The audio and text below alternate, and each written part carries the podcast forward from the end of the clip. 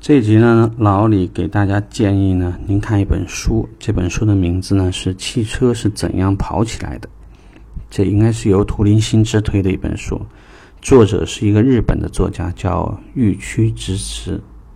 如果你不知道这个字怎么写，你可以留言给我，我会回复你。为什么推荐这本书呢？这里头是有原因的。从汽车专业的角度而言。你要把一个车从不懂到比较懂，可能我们会经历的状态是，咱们都根本搞不清楚什么叫两冲程，什么叫四冲程，为什么发电机发电，什么蓄电池为什么能够工作，等等一大堆。那么这些专业的东西会给你带来很多困扰。这些困扰呢，不论是你在给客户做产品介绍的时候说不明白它的大致的这个工作原理，还是说在购车以后，很多客户呢经常会问一些问题，你不知道，导致呢就是好像显得我们特别不专业。比如我们举个例子啊，呃，之前呢我卖过一台车，客户呢出差了一些时间以后，在开车的时候呢，发现他的刹车盘嘎吱嘎吱响，然后就赶紧给我打电话。他说这个车是不是坏了？我我问我说您不那个车是不是停了一段时间没开呀？他说是啊。他那怎么了？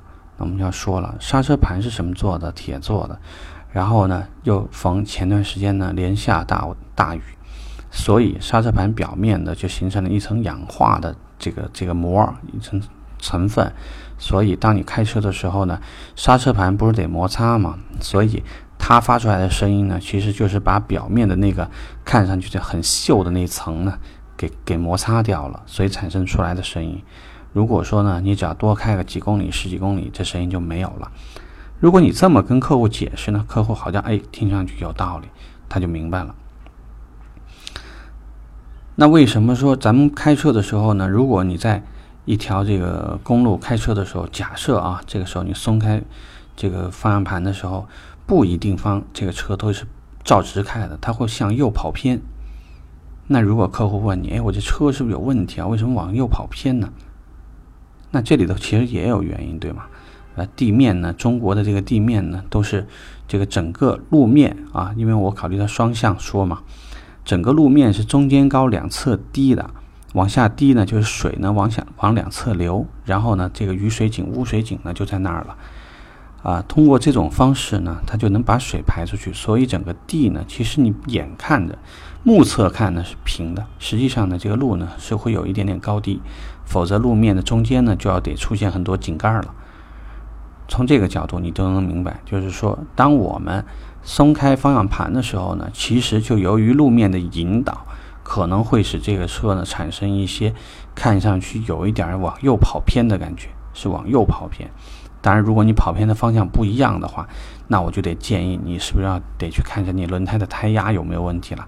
再往下走才可能是方向机，所以就是说，有些时候呢，你会发现，咱们如果在汽车行业呢，你希望从业的时间稍微长一些，你还是需要多一些对于汽车的一些原理啊，对于有些事儿为什么是这么干，有些事儿为什么那么干，那就会多一些的了解。